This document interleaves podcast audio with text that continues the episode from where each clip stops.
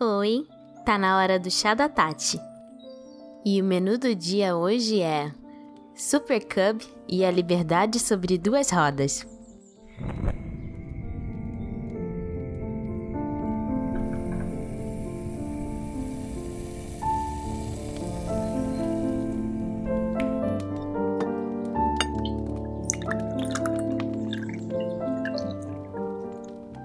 Alguns já acompanharam a saga que eu tive após meses de súplicas do Renan e do Seru me pedindo para assistir Yuru Camp.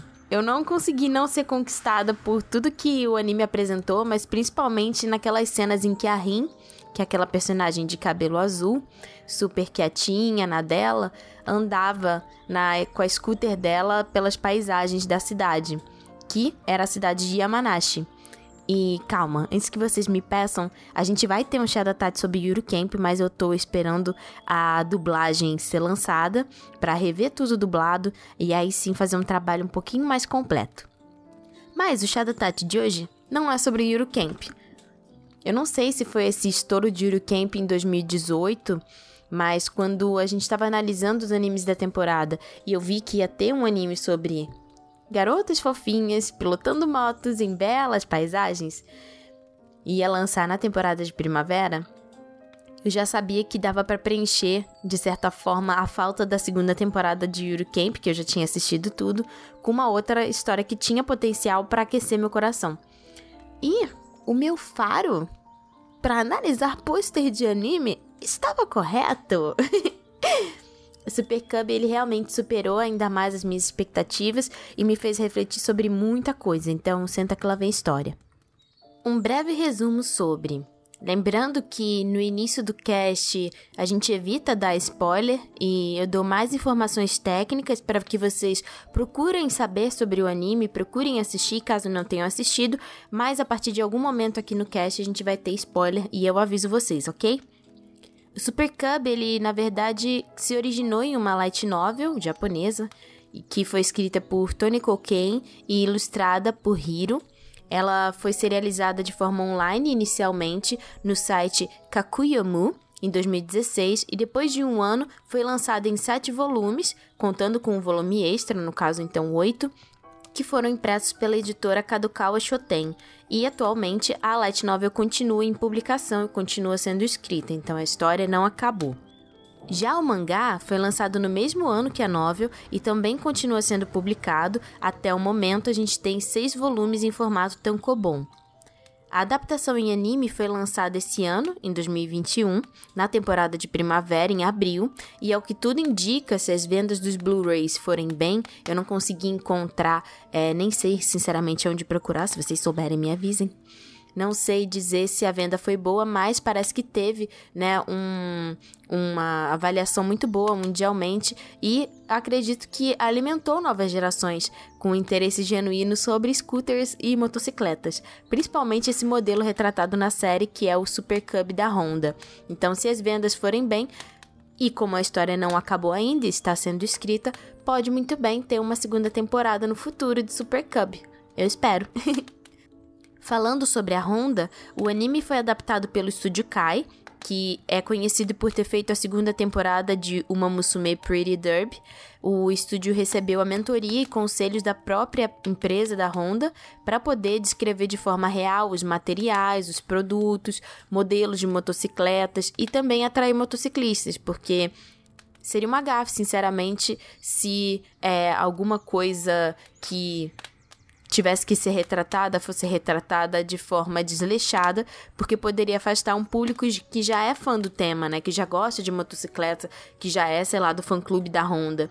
Então, eu sinceramente confirmo que foi um acerto em cheio essa parceria do Estúdio Kai com a Honda, porque trouxe é, um ar muito mais realista para a história. Você pode assistir o anime de forma oficial pela Funimation, que inclusive recentemente anunciou que Super Cub vai ter uma dublagem semanal em português a partir do dia 11 de novembro. Além disso, você pode também conferir o site oficial do anime. Lembrando que, assim como a gente tem um podcast aqui, lá no nosso pingback também tem um texto que geralmente é o texto que eu uso de base para fazer a pauta e para gravar o podcast. Então, É quase como se o que tem aqui também tem no texto, mas o texto também tem algumas informações extras que vocês podem conferir e clicando enquanto escutam o cast é, para ir visualizando eu também agradeceria muito se você pudesse ir lá no nosso pingback e deixar um comentário no meu texto, ou ir lá no nosso canal do YouTube e deixar algum comentário no podcast que está né, sendo lançado. Não sei onde você está ouvindo, se é pelo Spotify ou outro agregador de podcast ou pelo YouTube, mas eu gosto muito de ler né, as sugestões de vocês e os comentários. Recebi muitos feedbacks positivos e também eu recebi alguns e-mails, então eu vou responder todo mundo assim que possível. Muito obrigada. Tá bom, Tati, mas a história é sobre o quê? A história conta a respeito de uma estudante do ensino médio, que é a Koguma, e ela considera que não tem nada, não tem amigos, não tem hobbies, não tem sonhos e também não tem família, porque ela é órfã. Ela vive sozinha com o básico para sobreviver num apartamento pequenininho e a rotina dela é ir e vir entre a casa e a escola. E para fazer isso, ela usa uma bicicleta que parece ser meio velha. O lugar onde se passa o anime, que é a província de Yamanashi, que como eu disse, é o mesmo a mesma cidade, a mesma província em que se passa Yuru Camp, é uma área rural que é muito conhecida por ter as principais trilhas para chegar ao topo do Monte Fuji. Isso até é retratado no caso de é, tanto de Yuri Camp quanto de Super Cub. E por ser uma área montanhosa, pode ser bem trabalhoso e cansativo andar pela cidade de bicicleta com muitas subidas e ladeiras. Uma coisa que é comum de boa parte das cidades que são mais do interior, que são cidades um pouco menores, é que o acesso a meios de transporte é um pouco limitado. É, tem poucas linhas de ônibus, é, os lugares são mais distantes do que os outros, não tem metrô, então muitas pessoas se locomovem é, usando bicicletas ou usando motocicletas ou carro. Mas isso depende, claro, do acesso que a pessoa pessoa tem, né? É, falando em uma relação social e econômica, a poder ter acesso a meios de transporte particulares, no caso. E aí a Koguma, que é cansada, né, de subir e descer ladeira com bicicleta, vê uma pessoa usando uma, uma scooter indo para a escola e aí ela tem um estalo na cabeça e pensa: talvez seja menos doloroso, penoso, cansativo andar pela cidade se eu tiver uma scooter. Então ela resolve ir numa loja e depois de conferir os preços salgados, ela percebe que a condição financeira dela não seria o bastante para poder comprar, né, uma scooter. Mas o senhorzinho fofinho, adoro senhorzinhos fofinhos, que trabalhava na loja, oferece para ela uma Honda Super Cub usada por 10 mil ienes, que seria mais ou menos uns 100 dólares, que é basicamente um milhão de reais. Tô brincando, mas é porque o dólar tá muito alto, né, gente? Seria, né, não sei, uns 600 reais, algo do gênero. E aí o vendedor fala para ela que ninguém quer comprar esse scooter porque Tecnicamente, houve um acidente fatal envolvendo ela, e depois isso é desmentido por uma das amigas dela. Não sei o que é verdade ou não, mas a Koguma não parece ligar para essa má fama da scooter. Eu sinceramente reflito se o que aconteceu com os pais dela ou a forma como ela vive a vida dela é, deixou ela um pouco mais resistente a determinadas coisas que impactam outras pessoas. E aí ela resolve fechar negócio e o mundo dela automaticamente, ou devo dizer automagicamente, muda quando ela sobe na sua mais nova Super Cub. A gente vai falar inclusive sobre essa cena que é muito legal. Antes da gente conversar sobre pontos fortes do anime e vários detalhes que eu percebi assistindo, eu queria conversar sobre as Super Cubs, porque vocês sabem que eu sou uma criança dinossáurica que gosta de ficar fuçando e descobrindo curiosidades sobre as coisas, mesmo que sejam curiosidades inúteis, mas veja bem, se você grava um podcast, já não é mais uma curiosidade inútil, porque ela vai ser útil para alguém que queira escutar. Stonks.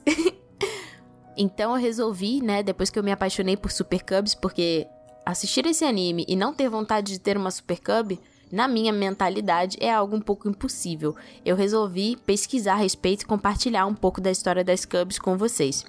O desenvolvimento do projeto das Super Cubs da Honda foi feito pelo próprio presidente da Honda, que foi o Soichiro Honda, e eu nunca falei tanto Honda em uma frase. E o primeiro modelo da Super Cub foi lançado em 1958. O objetivo era desenvolver uma motocicleta que fosse inteligente no quesito da performance mecânica dela e da tecnologia disponível na época, divertida, barata e durável, mas principalmente que pudesse ser pilotado por qualquer pessoa. E no segundo ano de vendas representou 60% das vendas nacionais em questão de motocicletas ou seja, foi um grande sucesso. E depois desse sucesso enorme, a Honda decidiu expandir esse modelo para ser vendido fora do Japão, nos Estados Unidos, em 1961. A campanha de marketing da Super Cub lá foi bem criativa, porque atrelou a imagem do produto a um estilo de vida leve, divertido e que qualquer um poderia pilotar. E naquela época, a visão americana de motos, antes né, é, da entrada das Super Cubs no mercado, era que as pessoas que pilotavam motocicletas eram criminosas, bandidos, pessoas fora da lei, e a reputação da motocicleta não era bem vista como meio de transporte, isso afastava os consumidores. Com o tempo, outros modelos foram surgindo, algumas linhas, com o passar dos anos, tiveram peças parando de ser produzidas, linhas sendo descontinuadas, mas a Super Cub virou uma referência única em design de motocicletas até hoje. Em 2017, a série Super Cub da Honda ultrapassou mais de 100 milhões de unidades vendidas e provavelmente deve subir com a popularidade do anime, mangá, light novel e também desse estilo de vida mais slow que as pessoas estão cada vez mais aderindo pela sanidade mental e pela qualidade de vida também. E o modelo de lançamento inicial comemorou o aniversário de 60 anos em 2018. As linhas foram evoluindo e atualmente um dos últimos modelos lançados, que foi a Honda Super Cub C125, é uma releitura com esse toque vintage do modelo mais clássico. E no post do Pingback tem imagens para vocês xeretarem. Inclusive, a Super Cub de 2022, ela tem, eu, eu pensei assim, é a Super Cub do Batman, porque ela tem uma pintura acinzentada meio fosca, sabe? que dá um ar mais moderno e menos vintage do que as que tem a pintura que não é fosca. Eu particularmente gosto mais da carinha clássica e vintage. E a gente vai conversar um pouco sobre esse gosto peculiar de Tatiana. Tá bom, mas por que, que eu devo assistir um anime sobre motocicletas? Como eu comentei no episódio 0 do Chá da Tati, eu gosto muito de animes que ensinam coisas. E não precisa necessariamente ser sobre um assunto que é do meu interesse profundo, inerente à alma e ao ser. Acontece que eu sempre gostei de design de automóveis assim, e principalmente desse design meio retrô dos anos 50 e 60. Eu estudei bastante isso na faculdade. Os meus projetos da faculdade sempre tinham uma pegada é, retrô neles. Era uma característica, os professores sempre comentavam a respeito.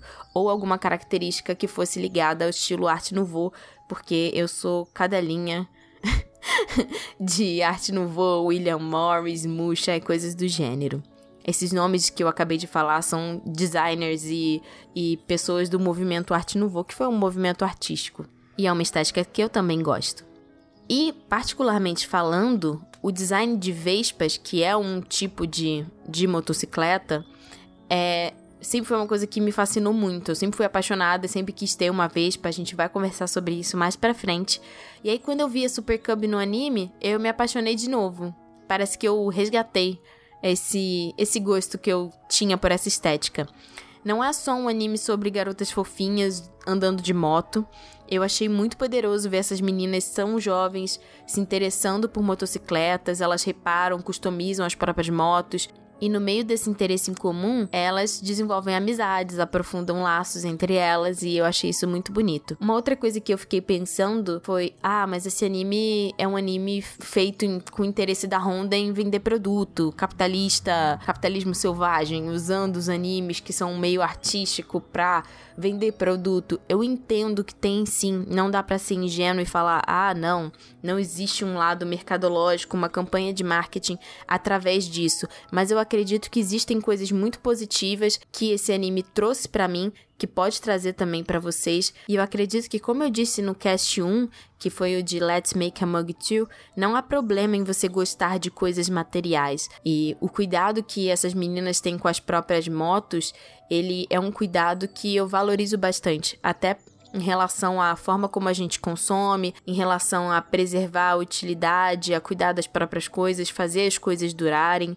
Então, gostar de coisas vintage também, também é uma forma de você, de certa forma, se posicionar em relação a, ao consumismo e em relação a como as pessoas têm é, endeusado produtos e coisas. Então, apesar de identificar assim que existe um interesse genuíno de marketing da própria Honda para aumentar as vendas, eu também enxergo que os produtos estão aí para facilitar a nossa vida e também estão aí para de alguma forma preencher o que quer que seja. Então, que seja proveitoso e que seja acessível e que seja bom enquanto durar e que principalmente dure bastante, porque, né, o nosso din-din não é capim. E atenção, eu vou estar aqui só para avisar que a partir desse momento vai ter spoiler, então se você ainda não assistiu, já sabe.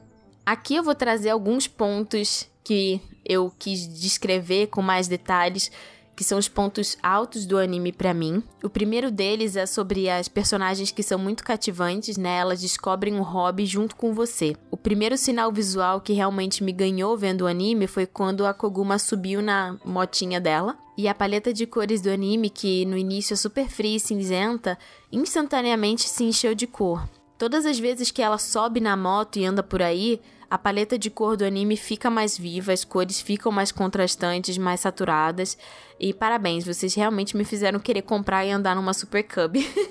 Eu, inclusive, coloquei no texto do Pingback essa cena caso você queira dar uma olhada. Todas as cenas com as motos, aprendendo sobre os acessórios, a trocagem de óleo, vendo nascer esse carinho das personagens pelas suas motocicletas, que elas chamam de Cubs, né? Me fez ficar bem fascinada sobre esse estilo de vida que me lembra, assim, como eu disse é, mais cedo, esse movimento slow de você customizar, valorizar o reaproveitamento de produtos, valorizar, né, é, coisas antigas que eles chamam de vintage, retrô, e principalmente trocar e repassar aquilo que não te serve mais. Eu gostei muito de quando a protagonista costura a bolsinha para carregar o capacete e as luvas na aula de educação doméstica que ela tem na escola, que é uma coisa comum no Japão. E eu também gostei bastante da cena em que a professora dessa disciplina costura, né, e adapta o casaco de lã e transforma em três objetos diferentes. Então foi um protetor de garrafa térmica, meias e o forro de um casaco. Eu acho esse tipo de ação fascinante, é uma forma muito inteligente de reutilizar, economizar, de ser criativo e de aproveitar materiais que são bons e duráveis, como é o caso desse tipo de lã que eu não conhecia é, e que aparentemente é muito usada por pessoas que realmente têm que enfrentar o frio é, na pele. Falando brevemente sobre essa questão da educação doméstica nas escolas japonesas, eu sinceramente gostaria muito de ver um anime, não sei se tem, um anime que fala sobre essa disciplina, sobre esse clube, principalmente se tivesse presença masculina nesse tipo de disciplina. A gente sabe que em algumas aulas meninos também podem fazer, mas essa questão de ser ensinado no Japão é mais como se fosse uma escolinha de esposas em que você aprende a cozinhar, a reparar roupas, é, algumas questões em relação à parte financeira de administração de uma casa. E a gente entende que isso tem um lado, apesar de ser muito útil, também machista, porque são as meninas que têm que aprender sobre isso para né, terem toda essa responsabilidade em relação à casa, até porque é muito incentivado que mulheres virem mães e donas de casa enquanto os homens trabalham, né? É, eu acho que seria muito bacana se no mundo todo, não só no Japão, esse tipo de disciplina sobre educação doméstica fosse dada não só para meninas, mas para meninos também, né, para todas as pessoas que vão de fato morar numa casa, porque para saber educação doméstica e educação financeira em relação à casa,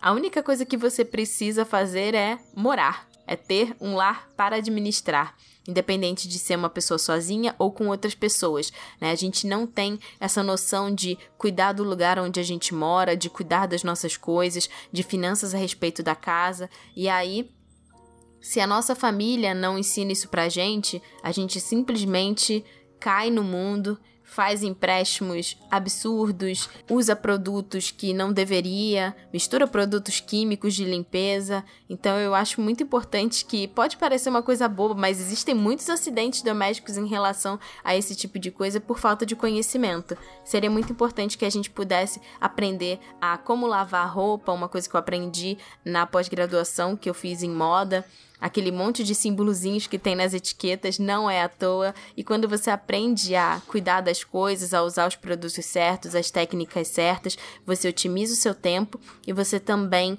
valoriza né, o dinheiro que você gastou nas coisas que você compra, porque elas duram mais e você acaba indo contra esse sistema que quer fazer com que as coisas durem menos e você consuma desenfreadamente. Voltando a respeito do anime, né? A gente vê durante o anime inteiro uma coisa que eu valorizo muito, que é a questão da gentileza entre os personagens. A gente vê um café dado de cortesia, um casaco de lã reaproveitado, as correntes de moto em troca de metade de um prato de curry. É esse tipo de gentileza que eu valorizo. Eu gosto muito de presentear as pessoas que eu tenho carinho com comida, então sempre que ah, vai ter algum tipo de encontro, ah, você quer que eu leve um doce, você quer que eu leve alguma coisa, porque eu gosto muito de cozinhar e as pessoas gostam da minha comida, então eu gosto bastante de levar comida caseira. É, Gusta, por exemplo, mora perto de mim e durante a pandemia eu fiz pão e deixei na portaria dele. Então, eu agradeço bastante com lembrancinhas e eu gosto de repassar para as outras pessoas o que eu acho que não faz mais sentido na minha vida. Então, inicialmente, eu vejo se algum amigo, alguém da minha família tá precisando daquilo. Às vezes, quando a gente conversa, a gente nem imagina que a pessoa tá precisando daquilo e você faz um super favor e depois eu repasso aquilo para outras pessoas, né? Eu particularmente não gosto de revender coisas. Eu entendo que tem coisas que estão novas e que você não tem mais a, a sua nota fiscal e né, quer tentar recuperar o seu investimento, nesse tipo de caso eu acho louvável, mas determinadas coisas que estão usadas, eu, eu particularmente prefiro dar para alguém que esteja precisando e fazer algum tipo de gentileza, mas eu também entendo quem gosta de, sei lá, revender roupas no Enjoei e coisas do gênero, né? Eu acho que também poder ganhar alguma coisa e fazer algum tipo de renda com esse tipo de venda de usados e brechós, também uma forma de fazer a economia girar em torno de uma prática que é muito bacana, que é você reaproveitar coisas usadas e repassar. Eu acho que esse anime é sobre dar sem esperar receber algo em troca e ainda assim ter uma troca valiosa mesmo com as pessoas que você não conhece, né? A gente vai mais longe com a ajuda dos outros e eu acho que o anime te mostra isso claramente, porque quando a Koguma passa a aceitar a ajuda e a gentileza das outras pessoas, o universo dela se expande e as relações dela também e a vida dela ganha mais cor literalmente. O segundo ponto é essa questão né, das relações e dessa amizade que vale tanto quanto uma conquista. O momento que a Koguma, que é uma pessoa super fechada e sozinha, recebe o telefone da Reiko, que é a sua mais nova amiga de interesses em comum pelas Super Cubs, foi um dos momentos super altos do anime. Ela comenta mentalmente, né, que receber o telefone da Reiko foi mais emocionante, deixou ela mais orgulhosa dessa conquista do que tirar a carteira de moto. E eu entendo isso. Eu me emocionei bastante com a forma como as Super Cubs abriram os horizontes dessas meninas e mexeram nas relações que elas tinham, principalmente da Koguma, que tinha uma vida tão sem graça e solitária. E é por isso que eu incentivo bastante que as pessoas tenham hobbies, né? E mais do que isso, que elas possam ter uma troca com outras pessoas. Nesse processo de você ter um hobby, às vezes mais de um, Além de você aprender sobre você mesmo, você pode se aproximar e vivenciar momentos especiais com pessoas especiais, que podem ficar na sua vida para sempre. O complemento da Koguma, que é super reservada e tímida, com a Reiko, que é super rebelde, radical, deu muito certo. As cenas, aliás, que elas andam uma na garupa da outra quando ela viaja para para a escola, eu sinceramente não sei se isso seria aceito no, no Japão, o fato dela ir para excursão por conta própria, mas é, essa cena que uma anda na garupa da outra foi super criticada no Japão, inclusive eu vou colocar um link aqui no, no pingback para quem quiser é, confirmar ou ler a respeito disso, porque segundo a lei você só pode andar com alguém na sua garupa depois de um ano que você tirou a habilitação de moto. Na novel é dito claramente que isso é ilegal, mas no anime eu acho que eles não falaram, não sei se para não cortar a pequena rebeldia das jovens, e aí foi bem criticado porque os japoneses eles acharam que foi uma, um ato irresponsável que poderia influenciar jovens que acabaram de tirar a carteira e que não sabem de que isso poderia ser aceito e andar, né, com gente na garupa, que requer um dobro de responsabilidade, porque você é responsável pela sua vida e também pela vida de quem você está dando carona. O terceiro ponto é que existe uma Koguma da vida real. E durante a pesquisa para a pauta eu descobri que uma youtuber que eu conhecia, porque eu tenho um amigo que gosta muito de motos, carros e de animes mecha, Alex, eu estou falando de você. é, ele já tinha me mostrado, né, o canal de uma menina que era super kawaii, é, super fofinha e que andava em motos radicais. Eu fiquei, nossa, que, que coisa contrastante, né? E ela ficou famosa por causa disso, porque o estilo fofo dela é, era totalmente é, contrastante, né, com as motos radicais que ela experimentava. E eu descobri que essa menina foi convidada a dublar a protagonista do anime.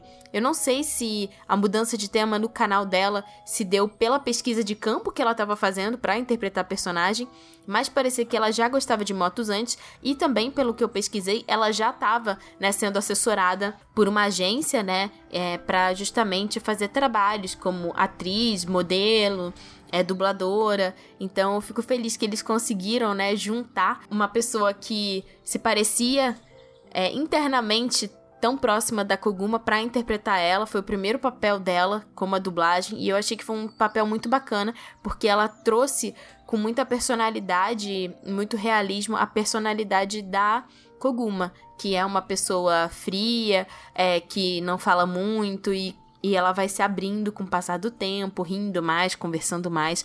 Então, parabéns Yomichi Yuki pelo seu excelente trabalho. E a gente vai falar um pouquinho mais dela no final do cast em relação às indicações de conteúdos que tem a ver com o anime. E ela, inclusive, cantou a música de encerramento do anime, que eu acho um encerramento super bonitinho.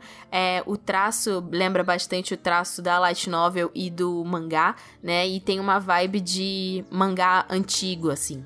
Quarto ponto são as paisagens belíssimas e os trajetos que fazem parte da vida real. No primeiro minuto do anime é só soco na sua cara com as imagens assim que são tipo wallpaper do Windows e você pode ter essas imagens como wallpaper do seu computador, porque elas estão inclusive disponíveis para download no site oficial do anime. Eu vou deixar ele, né, no nosso textinho do pingback para quem quiser ir lá olhar e baixar umas imagens show de bola. E além de ser um anime que o ponto alto são as paisagens, porque você sente que você está viajando por aí, que você está também tendo contato com a natureza ou com essa brisa, é muito legal saber que elas são inspiradas em lugares reais que podem ser visitados no Japão e em Yamanashi. Então, se um dia, né, eu for ao Japão visitar o meu irmão, eu gostaria de visitar Yamanashi. Eu já tenho vários animes que se passam por lá e eu gostaria de tentar e alguma trilha, alguma coisa relacionada ao Monte Fuji, porque a cidade parece ser muito bonita. E na internet existem várias comparações, se você procurar, tipo Super Cub Real Life, a comparação da imagem do anime com a imagem do lugar. A equipe é, de background, de, de cenário, realmente fez um trabalho belíssimo, porque conseguiu deixar o que era real, que já era bonito, ainda mais bonito, e retratou perfeitamente os lugares que já existem no Japão. Precisamos falar sobre as motocas no meu ponto 5.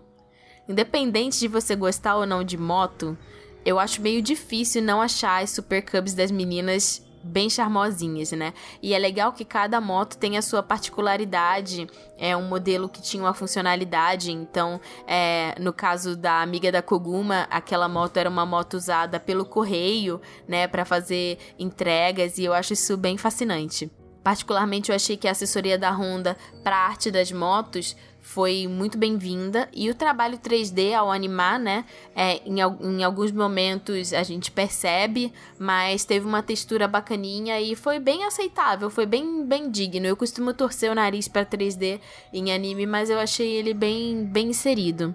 E não foi a primeira vez que o anime deu notoriedade para uma Super Cub. A gente tem aquele filme que é do mesmo diretor de Your Name, que é o filme Weathering with You, Nesse filme tem uma Super Cub que ela é rosa pink e ela foi de fato fabricada pela Honda. É, você podia fazer uma encomenda e podia comprar pelos fãs. Aliás, eu coloquei o link para quem quiser ver. É uma reportagem, inclusive, do site americano da Crunchyroll.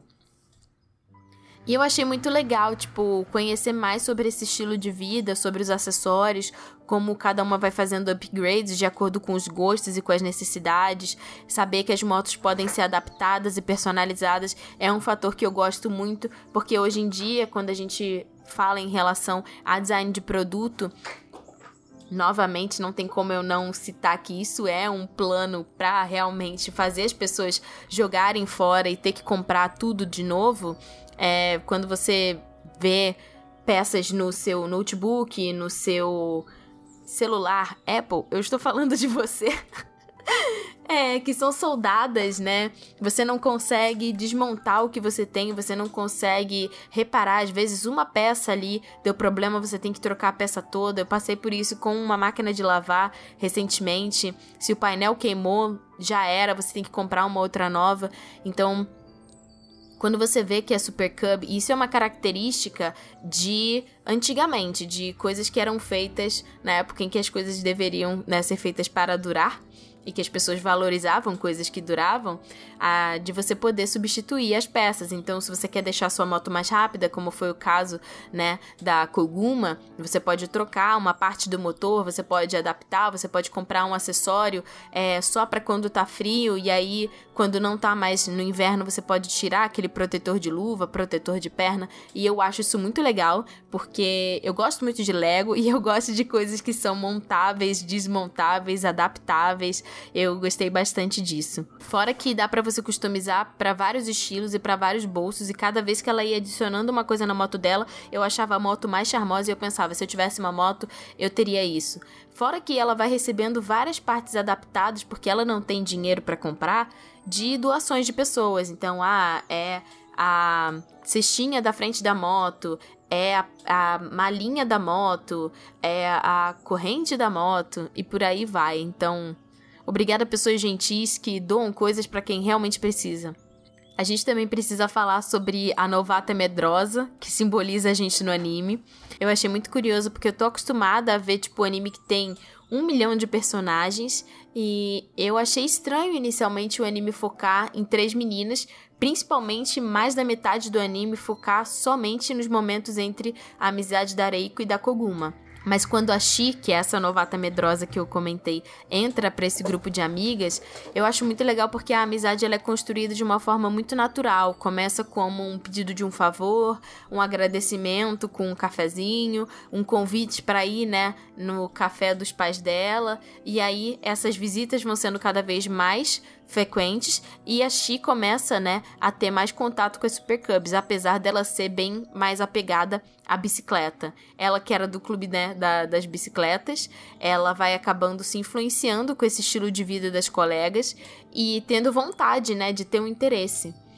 Mas ela tem medo de moto e ver ela na garupa da moto surtando de medo me lembrou bastante o meu medo de dirigir, né? E eu vou falar um pouquinho sobre isso mais pro final do cast. Mas no final eu já tava torcendo para os pais dela ajudarem ela a comprar a própria Cub. E quando isso acontece, eu fiquei me sentindo é, como se eu tivesse ganhado a Cub. então, vitória para nós. A trilha sonora desse anime também merece é, uma salva de palmas. E enquanto eu escrevi o texto que serviu de base para a pesquisa da pauta, né? Eu estava escutando uma playlist que uma pessoa querida da internet fez, obrigada pessoa querida da internet que postou no Reddit, que teve as músicas usadas no anime. E a trilha sonora é uma trilha sonora mista. Ela tem a trilha sonora original, mas ela também tem várias músicas clássicas de compositores super conhecidos, como Beethoven, Chopin, Vivaldi, Satie, Schumann e principalmente o Debussy. Para as músicas originais, a gente tem né, o foco principalmente para o encerramento e abertura. É, e eu não sei dizer sinceramente se é porque eu particularmente gosto muito de música clássica, valeu pai, que me influenciou bastante em relação a isso. É, quando eu estudava, ele botava música clássica no Discman com CDzinho e eu ficava escutando as músicas enquanto eu estudava. E até hoje, quando eu quero me concentrar em alguma coisa, eu coloco música clássica é, ou algum instrumental, né? Mesmo que não seja tipo um clássico desses autores, mas que tenha né, um ar mais, mais de música clássica para me concentrar. E aí o que algumas pessoas podem ver como preguiça de, ah, é, não usou uma trilha 100% original, ficou colocando música clássica de domínio público para gastar menos dinheiro. Na verdade, para mim, a impressão que teve não foi uma estratégia para tipo pagar menos. É claro que a gente não vai ser ingênuo de pensar que a equipe não, não ficou agradecida de, de ver que as cenas combinavam com as músicas, ou de terem feito cenas para combinarem com essas músicas clássicas. Mas eu acredito que para mim usar a música clássica foi um ponto a mais. Dá pra ver que tipo as músicas foram escolhidas a dedo para cada momento e deixaram o anime ainda mais contemplativo. Então, para mim que gosto de música clássica, o anime me deixou ainda mais calma e eu senti que eu aproveitei mais. Mas falando de trilha sonora, eu também preciso mencionar os efeitos sonoros, porque não em relação só às motos em contato com os solos e paisagens, e também o som diferente de cada modelo, porque eu entrei em alguns sites que falam sobre motociclismo, de pessoas que são entusiastas, e eles comentam que é, isso foi uma coisa que provavelmente a própria Honda fez a né, fez a assessoria, porque cada modelo, para quem entende de motociclismo, cada modelo de moto tem o seu próprio barulho, né? E muita gente fala, inclusive na faculdade, falava que o ronco da, da Harley Davidson, ele era patenteado, né? Ele era feito de propósito para ser reconhecido. Eu não sei se é o caso das motos da Honda, mas não me surpreenderia se fosse. E eu achei que esses detalhes, né, para quem gosta, é, valem, né, um orgulho de você sentir da equipe que estava responsável. E teve um momento que eu fiquei assim, nossa, é, sabe quando você se sente inteligente por reparar em alguma coisa? Eu me senti inteligente. Tem um momento em que a Reiko coloca o capacete dela, aquele capacete azul que parece mais um capacete de Power Ranger. E ela tá falando. No meio da, da fala dela, ela coloca o capacete e automaticamente a voz dela fica abafada. Então, é uma coisa que pode soar óbvio, mas que mostra um cuidado, né? Porque retrata detalhes que fazem, né, é, uma imersão cada vez maior para o espectador. Teve um outro momento também que eu achei curioso, que foi o som do sino da porta. No momento eu torci o nariz porque eu tava esperando aquele plim bem agudo de sino de porta de comércio e o barulho foi diferente e eu fiquei tipo, nossa, eles nem usaram o efeito certo. E aí eu fui, cada vez que elas entravam na loja, eu fui reparando no barulhinho, até que eu pausei mentalmente e eu reparei que aquele sino era um sino de bambu. E é por isso que o barulho era diferente. Então, Parabéns, viu? Realmente a equipe que fez a sonoplastia e também cuidou da trilha sonora, ela teve um cuidado e para mim é um dos animes que tem é, um em relação à análise de animes do ano, é um dos animes que ganhou muitos pontos comigo em relação a esse quesito. Eu disse que eu ia conversar sobre a minha história em relação a dirigir, e ao medo de dirigir e essa relação com transporte, com família, com liberdade, porque assistir esse anime foi como se eu estivesse voltando no tempo e me vendo tirando carteira de motorista não para moto, mas para carro. Como eu falei anteriormente, eu sempre gostei muito de estética retrô. Desde pequena eu tinha um carinho muito grande por carros e veículos antigos que remetessem a outras épocas. Eu lembro quando eu era criança, o meu pai me perguntou um dia, eu tava no banco de trás do carro, e ele perguntou para mim qual carro eu mais gostava, que carro que eu teria, né, quando eu fosse grande. Eu nunca fui grande, porque eu tenho 1,50m, mas tudo bem. E aí, quando eu respondi um Fusca, ele fez uma careta e ele falou, tipo, ah, você só se contenta com, com velharia, com coisa pequena. Tem que pensar mais alto, minha filha. Querer um carro novo. E não, para mim não era só uma velharia. E não era um Fusca qualquer, não. Tinha que ser um Fusca vermelho e tinha que ter aquelas listrinhas brancas nas rodas. Então, assim, veja bem, o gosto da criança era peculiar. Mas se pelo meu lado paterno eu só gostava de velharia, pelo lado do meu avô materno, né, o pai da minha mãe, eu fui e sou super influenciada e bem apegada a essa forma nostálgica de tudo que tem essa estética retrô, porque me lembra as coisas da casa do meu avô e crescer, né, sendo criada em parte pelo meu avô. Eu cresci sendo levada para lá e para cá no Corcel 71 verde água do meu avô e era muito bacana porque ele se orgulhava de receber os olhares na rua pelo carro dele tá num estado excelente de colecionador, né? Era o carro no céu e o carro na terra. E aí, eu tava falando mais cedo sobre essa questão de você repassar o que não te serve mais. Eu até fiquei meio emocionada quando eu, quando bateu assim, e eu tava escrevendo, né, o texto para essa pauta, porque esse ano, durante a pandemia, o meu avô resolveu vender o corcel dele porque ele percebeu que ele já tá com bastante idade e que a vista dele, já cansada, poderia causar um acidente, então ele já não estava mais apto a dirigir de uma forma segura, tanto para ele quanto para as outras pessoas. E o que deixou ele mais feliz em relação a vender o carro, que para mim, assim, para a família toda foi um choque quando ele resolveu realmente que ele queria vender, porque o carro era o bebê dele, é que ele teve essa resiliência de perceber que não fazia sentido ele continuar com o carro.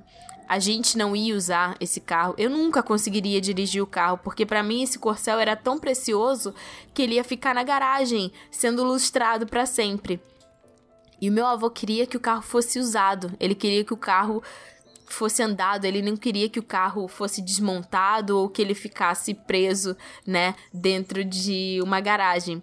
Então, a pessoa que comprou o carro do meu avô é, foi um conhecido da minha mãe que tem dois filhos pequenos, mais ou menos na faixa de seis anos. E aí, quando ele veio buscar o carro, né, as duas crianças vieram também. E o cara depois chegou a comentar para minha mãe que falou com meu avô que as crianças é, só querem andar no carro verde, né? Elas não querem mais andar nesse carro, nos carros novos. Elas gostam de andar no carro verde.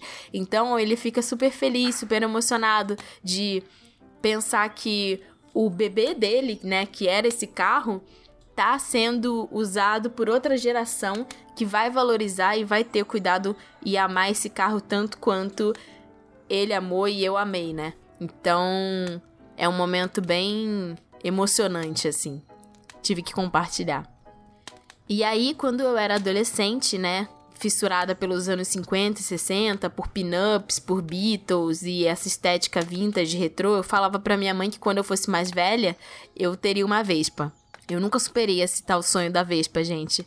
Mas é, a Vespa para mim era tipo um sinônimo de independência, de liberdade. Eu pensava, nossa, eu com 18 anos andando na minha Vespa pra lá e pra cá, não preciso dar satisfação para ninguém, super segura de tudo era realmente uma forma de tentar superar né, essas inseguranças que eu sempre carreguei comigo de alguma forma.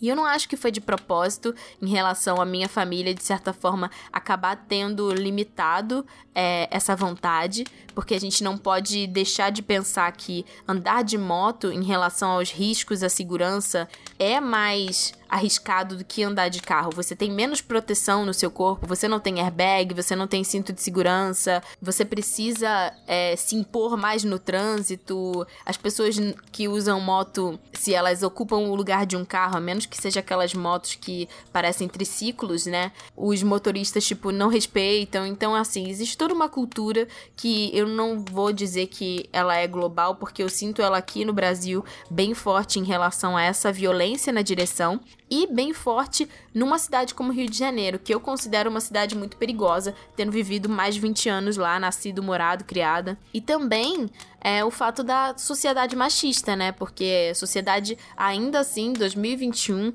torce o nariz pra mulher dirigindo, fala que mulher dirige mal, tem piadinha, preconceito. Então, todos esses fatores de achar a moto, né, mais perigosa, uma cidade perigosa como Rio de Janeiro, medo de sofrer um acidente, é, o fato de ser mulher me tornar para minha família um alvo fácil para alguém me dar uma bicuda e roubar, né, a minha querida Vespa, me afastou da ideia da Vespa, mas também me afastou muito de dirigir. E eu demorei bastante para começar a dirigir e a ter coragem de fazer autoescola quando eu atingi a maioridade. Apesar de ter uma figura forte feminina na família, que era minha mãe dirigindo, quando eu comecei, né, a aprender a dirigir, a minha mãe já não dirigia mais.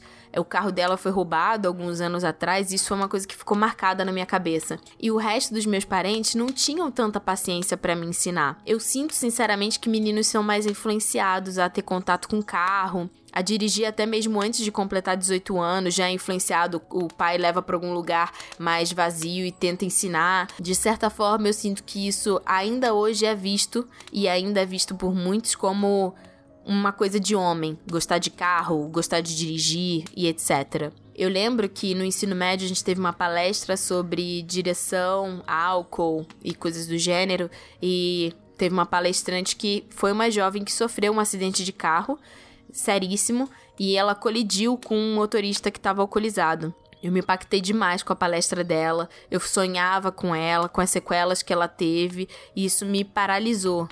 Eu fiquei com medo de acidente, de roubo de carro pelo que aconteceu com a minha mãe, briga de trânsito por casos que já aconteceram com pessoas da minha família. E eu, né, uma jovem mulher de um metro e meio vivendo no Rio de Janeiro, eu me sentia um alvo fácil. Isso era repetido para mim pela minha família com medo, né, de que alguma coisa acontecesse comigo. E esse medo me paralisou e a insegurança que eu já tinha, né, com a minha aparência e com outros aspectos da vida, foi transportada para dentro do carro e para dentro desse ambiente. Se isso já acontecia com carro, imagina com uma moto, né? Que já são considerados por serem mais perigosas por todos os fatores de proteção que eu citei anteriormente.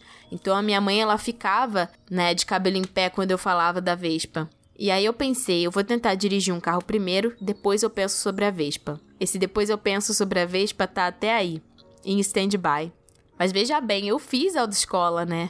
Eu tive que lidar com todo esse processo que muitas mulheres, meninas vão se identificar comigo, de você lidar com o instrutor dentro do carro dando em cima de mim enquanto você tá tentando aprender a dirigir, com as inúmeras reprovações. Eu tive três reprovações nas provas, e aí quando parecia que eu ia desistir, que eu já tava no modo F, por um milagre eu passei. E foi inclusive na mesma semana que o meu irmão mais velho fez a prova. Ok, eu tirei a minha habilitação e tinha um carro que podia ser usado da minha família. Mas eu não tinha coragem de dirigir sem instrutor, né? Porque vai que alguma coisa acontecesse. Com isso, eu fiquei um ano com o carro parado. Quando eu era cobrada a respeito, eu sentia vontade de vomitar, eu tinha dor de barriga. Só de pensar em descer pra garagem já me dava mal-estar. E aí, uma amiga da minha mãe sugeriu que eu fosse fazer umas aulas numa autoescola para quem tinha medo de dirigir. Essa foi a melhor escolha que eu fiz, uma das melhores escolhas da minha vida. Lá nessa autoescola, a gente tinha reuniões com a psicóloga em grupos semanais que tinham outras pessoas, geralmente na maioria eram mulheres. E aí tinham vários casos. Tinham mulheres que sofriam terror psicológico dos maridos, ficavam paralisadas e não conseguiam, os maridos gritavam, coisas do gênero. E até teve um rapaz que tinha sido envolvido em um acidente que tinha tido uma vítima fatal e ele não conseguia mais dirigir sem ter crise. Eram tantos tipos de medos e tantos traumas diferentes, e eu lembro muito bem de uma mãe numa das reuniões chorando, falando que ela queria poder buscar os filhos na escola, podia queria levar os filhos para o parque, que ela não queria depender das outras pessoas da família dela tendo que fazer favor para buscar os filhos dela e nem ter que trancar os filhos dela em casa por conta do pânico que ela tinha ao dirigir. Então os filhos queriam passear e ela não tinha, né, um marido presente e ela não conseguia levar os filhos para lugar nenhum que não fosse de ônibus, de carro. Às vezes a, um amiguinho, né, tinha casa em outro lugar, na região dos lagos, e os filhos não podiam ir se né, não fosse de ônibus ou qualquer coisa do gênero. E ela queria poder, né, ser esse meio de levar os filhos a viverem outras experiências, a terem conforto, porque ela tinha um carro e ela não conseguia dirigir. E as aulas elas eram feitas em etapas, então é, sempre era uma semana da mesma ação todos os dias. Então, primeiro, só entrar no carro. Então, sozinha, né? Porque às vezes a presença de um irmão, de um pai, de um marido faz a mulher se sentir, né? É, pressionada, insegura, e aí já estraga todo o processo. Então, sozinha, você senta no banco do carro, sente o material do banco, aprende a arrumar os espelhos com calma, liga o ar-condicionado. E aí, quando você se sente à vontade naquele ambiente, você começa a entender sobre luzes, sobre para-brisa, porque para muitos homens em que foram aprendendo isso naturalmente, quando vê uma mulher não sabendo fazer, ou tendo dúvida, ou fazendo uma pergunta que eles consideram idiota, isso trava, né? E afasta a pessoa de aprender. É um ambiente que você entra e a pessoa já quer que você saia dirigindo, você não tem nem tempo de absorver, de entender o que está acontecendo. Depois de uma semana descendo e entrando no carro, na segunda semana a gente entrava no carro, ficava ali dentro ouvindo música. Para você se sentir à vontade dentro daquele ambiente. não ter medo de entrar em contato com o carro, porque só de pensar em virar a chave já me dava vontade de, vomitar. Depois que eu me sentia à vontade, aí sim ligava o carro e andava calmamente, devagarzinho, para frente e para trás na sua vaga da garagem. Isso, né? Uma semana entra no carro, uma semana liga o rádio, fica ali dentro mexendo nas funções, uma semana anda para frente e para trás todos os dias. Depois, né, dessas semanas, aí era aconselhado manobrar com cuidado dentro da garagem, né, para tomar cuidado com outros carros que estão entrando e saindo. Finalmente, depois disso, aprender a sair da garagem e depois de um mês, às vezes um mês e meio, dois meses, dependendo de cada caso, conseguir dar uma volta no quarteirão. Mas isso tinha uma pessoa do seu lado. Né? Quando você saía do carro, quando você começava a andar com o carro, tinha uma pessoa do seu lado. E aos poucos a pessoa já não estava mais do seu lado no carro, estava do lado de fora, posteriormente do lado de fora do prédio e posteriormente já não estava mais com você, para você se sentir segura sozinha, né, dentro do carro. Inicialmente dava uma volta no quarteirão, depois duas voltas, aos poucos voltas maiores, e cada uma das conquistas era comemorada e era recompensada em grupo. E aí com isso eu consegui dirigir. Eu tive vários altos e baixos. Eu tive o primeiro arranhão, a primeira batida leve no portão de uma amiga, a mudança de endereço para uma cidade desconhecida. Eu bati o carro, uma batida mais feia, depois de uma tentativa de assalto. Então, esses episódios, e esse último episódio que aconteceu, já tem cerca de três anos. Eles me deixavam meses sem dirigir, né? Passando mal fisicamente de nervoso. E todas as vezes que eu me afastava de dirigir, eu tentava repetir o mesmo processo. Como eu já tinha feito o processo, às vezes era só sair, entrar, ir para frente, para trás. Depois de meia semana eu já conseguia sair da garagem, mas tentar e ter contato de volta com o carro todos os dias. Para não me travar, porque eu não queria desaprender e eu não queria retroceder numa conquista que demorou tanto, né, para ser alcançada. Eu tive momentos em que eu fui muito segura dirigindo. E eu sinto falta de ser essa Tatiana, sinceramente. Principalmente depois dessa tentativa de assalto em que eu bati o carro. Mas eu tento não travar. Eu, sinceramente, detesto dirigir. Porque eu tenho muito medo, isso me prejudica, me limita, me dá mal-estar físico. Mas eu quero poder ir para os lugares, eu quero poder levar pessoas, eu quero poder ajudar na mudança dos meus amigos, eu quero poder, né, ser um meio para outras pessoas e não só para mim. E com isso, pelo menos eu não me paraliso. Por que, que eu contei essa história longa em um podcast que já deve estar tá com mais de uma hora? Porque quando eu vi esse anime com essas meninas tão jovens dirigindo essas motocicletas, eu revisitei toda essa relação com a forma como eu me locomovo, como esse medo que já foi pior ainda me afeta. Eu, por exemplo, não consigo viajar de carro, né, com meu marido, porque a experiência, a única experiência que eu tive com a estrada foi uma das mais traumáticas para mim, dirigindo de noite com pessoas que eu não tinha tanta intimidade, na, no meio da chuva, enfim. Eu tenho uma dificuldade em confiar na direção de outras pessoas que não sejam meu pai, por exemplo, e isso me afasta em determinadas relações. É claro que não tem como comparar uma cidade segura e pacata no Japão, que já é conhecido por ser um país que é pacífico e ordenado em muitos sentidos. Aliás, meu irmão, né, passei esse ano inteiro acompanhando ele tentando tirar a carteira de motorista e entendendo como funcionava, né, é, o trânsito no Japão. Não dá para comparar isso com essa realidade que eu me encontro morando aqui em São Paulo, que é uma cidade que tem muitas vias, que é complicada de dirigir, que eu ainda não conheço, mesmo morando aqui desde 2016.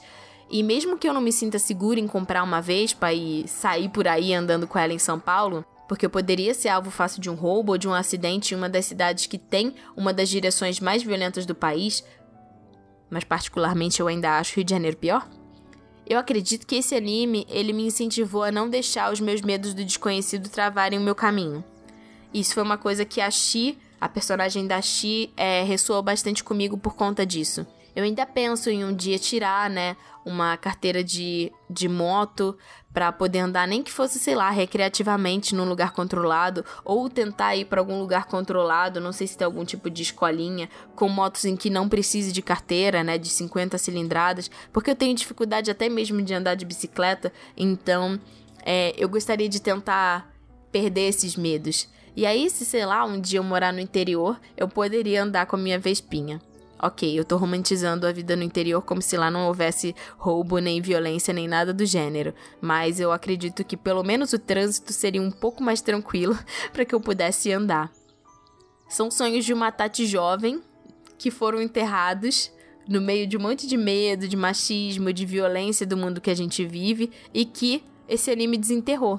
Tiveram momentos dirigindo sozinha que eu me sentia a Tatiana mais valente de todas, como se nada pudesse me parar. E eu entendo então como pode ter sido tão transformador na vida dessas meninas do Super Cub ter tido contato com essas scooters que não são só bens de consumo e produtos que muitos ostentam tendo um milhão de modelos e trocando todo ano, mas meios de atingir essa liberdade, de vivenciar novas experiências, de conhecer locais, pessoas diferentes, através da sua própria coragem de ir contra todos esses empecilhos, ainda mais sendo mulheres jovens. O anime se chama Super Cub não só pelo nome do modelo, mas é quase como se essa scooter fosse tipo um super-herói, uma super-heroína que salvou essas meninas das suas realidades, e isso é mostrado no anime de várias formas, principalmente nessa última viagem do final do anime, que é uma viagem bem longa e super inspiradora. Eu fiquei morrendo de vontade de, de visitar esses lugares, de ir com meu marido, sabe? É, levando o básico e conhecendo, conhecendo o mundo, né?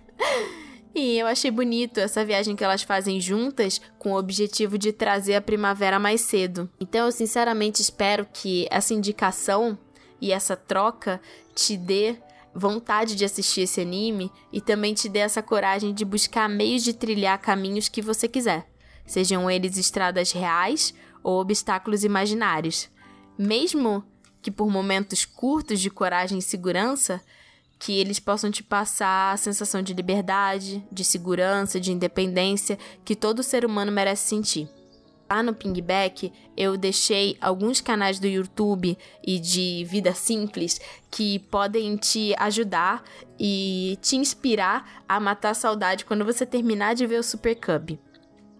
Eu gosto de trazer, né, no fim do conteúdo, materiais para quem gosta do assunto, então eu espero que vocês aproveitem, né? Tem um canal que é o THC Trip, eles retraçam trilhas e paisagens presentes em animes, só que na vida real. Então, a pessoa desse canal resolveu fazer isso com Super Cub. E eles fizeram também com Let's Make a Mug 2 e Yuru Camp. Então, é bem gostosinho de assistir. Também tem o canal, né, da youtuber que dublou, né, a Koguma, que é a Yomichi Yuki. Eu deixei o link dela e também o link do Twitter dela que ela é famosa por fazer vídeos e vlogs com motos de diferentes modelos, e ela cortou o cabelo para ficar parecida com a protagonista, ela recriou cenas do anime no canal, visitou a cidade, andou de motinho, então é muito legal. É quase como se você visse um mini live action. Também tem um canal chamado FaceSun, No Engine No Life. É um canal bem pequeno que mostra várias motos, veículos e reviews sobre eles, mas de um jeito super agradável que é uma coisa que eu realmente admiro em canais japoneses e coreanos. Eles sabem fazer conteúdos que te deixam calminho. Mas existe um vídeo desse canal que tem toda a essência de Super Cub. Tem, a, tem uma música gostosinha, tem a vibe, os acessórios, tudo. Dá vontade de você, tipo, comprar tudo que tá ali e customizar a sua moto. Então eu coloquei esse vídeo para você assistir e relaxar tomando uma bebidinha gostosa e também as playlists com as músicas do anime, né? Eu vou eu coloquei aqui no fundo algumas músicas clássicas que tocam no anime que são de domínio público e por isso eu não tenho problemas, mas que também são músicas que eu gosto bastante porque gosto muito de Debussy. Tem três playlists, uma que tem as músicas originais, uma playlist que foi feita no YouTube com as músicas clássicas e uma feita na Apple Music, para quem quiser escutar e relaxar com o clima do anime. Então eu espero que você faça então eu espero que você faça bom proveito. E com isso, acaba o nosso chá da Tati. Eu te vejo no próximo e aguardo seus comentários.